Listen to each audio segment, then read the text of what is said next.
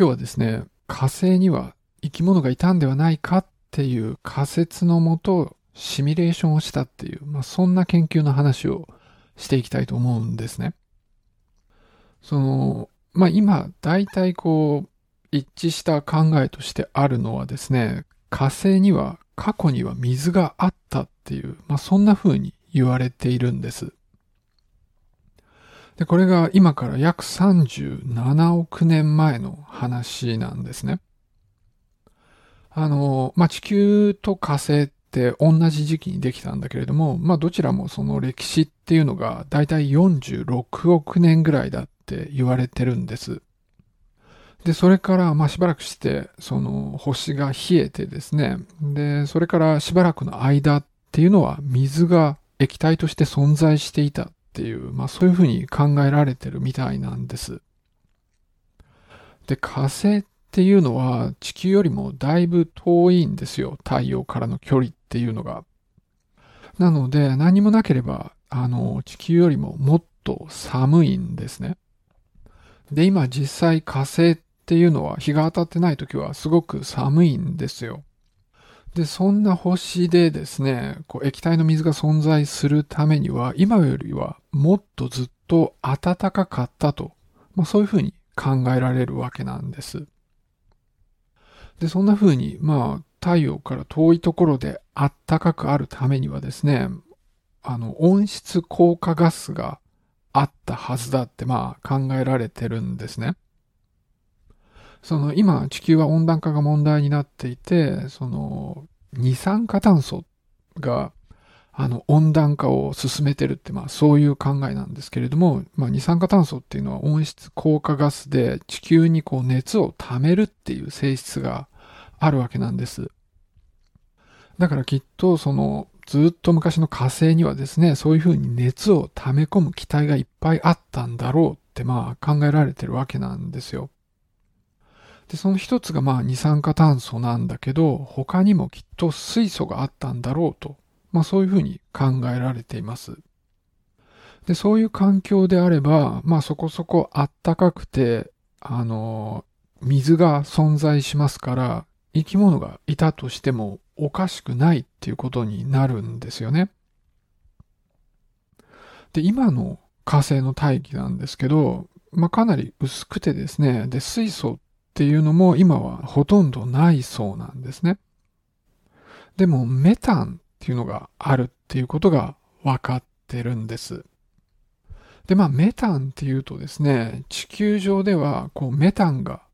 あの温室効果ガスとして問題だっていうふうによく言われてるんですね。なんか二酸化炭素よりもこう地球を温める効果が強くてその、これから温暖化の対策をしていく上で、メタンの排出も減らしていかなきゃいけないって、まあそういうこと言われてるんですよ。でもメタンっていうのは水素ほどは温暖化の効果がないんですね。で、その、この火星の場合は、まあ昔は水素が火星を温めていたんだろうって、まあそういうふうに考えてる人が多いということなんです。それで今回この研究を行ったグループの人たちなんですけれども、その昔はこう水素と二酸化炭素がたくさんあって、今はメタンが結構あるっていうことは、その、まあ、水素と二酸化炭素が原料になってメタンができたんだろうっていう仮説なんですよね。で、それをなんか生き物がやってたんじゃないかっていう、そういう仮説を立てたんです。その今地球上にはですね、水素と二酸化炭素からメタンを作るっていう微生物がいるみたいなんですね。だからそれと同じようなものが実は昔火星にいたんじゃないかっていう、まあそういう前提でもってシミュレーションをしてみたっていうことなんです。で、これをやるとですね、まあ、この生き物がどんどんこう水素と二酸化炭素を使っていきますから、こう水素が減っていくんですよね。で、この火星の環境でいくとですね、水素がこう温暖化の効果が強いですから、その水素が減ることによって温度がどんどん下がっていくんですよ。で、そうするとですね、今度はもう寒くて、その生物は死んでしまうわけなんです。で、さらにその生きるための原料としてる水素もなくなっちゃうわけなんで、まあその生物たちが絶滅に追いやられていくっていうことなんですね。まあもちろん、これはもう仮説なんで、そもそもそんな生物は火星にはいなくって、なんか全然別のこうメカニズムでメタンができていたっていう可能性もあるんだけれども、まあ、この仮説でいけば、まあそういうことが起きたんじゃないかっていう、そういうシミュレーションの結果だったんですよ。で、これってどういうことかっていうと、まあ火星がある時点では、まあ一つの特定の状態にあったんだけれども、それに適したような生き物が生まれてきて、で、その生き物はこうどんどんその必要な資源を使っていってですね、その環境がまあ変わっていったってことなんですよね。で、最終的にはその結果自分たちが住めないような環境になってしまって、まあ今の火星のような生き物が全然こう見つからないような星になってしまったっていう、まあそういうことを意味してるわけなんです。で、まあこれが本当に起きたかどうかはわかんないんだけれども、まあたとえそうだったとしても、一旦生まれた生物が、まあ少なくとも見える範囲では絶滅してるんですよね。だからその辺はまあ結構地球とは違うっていうか、まあ地球は特殊なんですよ。あの、何十億年か前に生き物が生まれてですね、その個別の種っていうのは、まあどんどん絶滅していってるんだけれども、どんどん新しいのが生まれていって、まあ、生き物全体としてはちゃんと常にこう何十億年間か存在し続けてるっていう、まあ、そんな特殊な星っていうことになるわけなんですよ。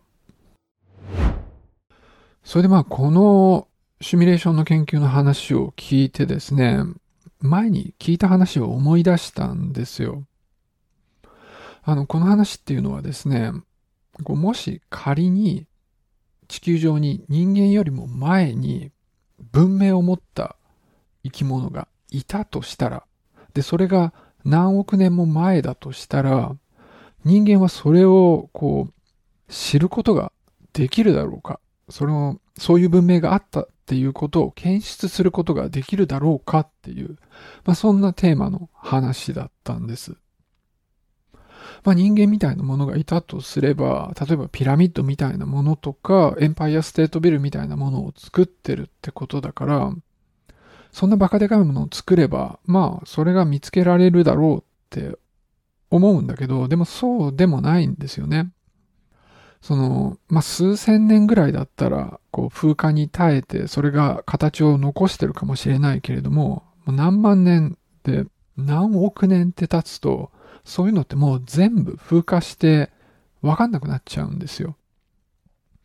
で、人間でまあすごくいろんなものを作ってるんだけど、でもそういうのも全部風化しちゃうんですよね。そのプラスチックってこう、今海洋ゴミが問題になってるじゃないですか。それなんで問題になるかっていうと、なかなか分解しないからなんですよ。でもやっぱその何万年かすると、まあ風化してなくなってしまうっていうことなんですよね。そういうすべてのプラスチックが。で、さらにまあ金属とかもそうなんです。だから仮になんか文明があったとしても、それが作り出したものって何万年か後にはもうほぼ全部目に見えなくなってるんですね。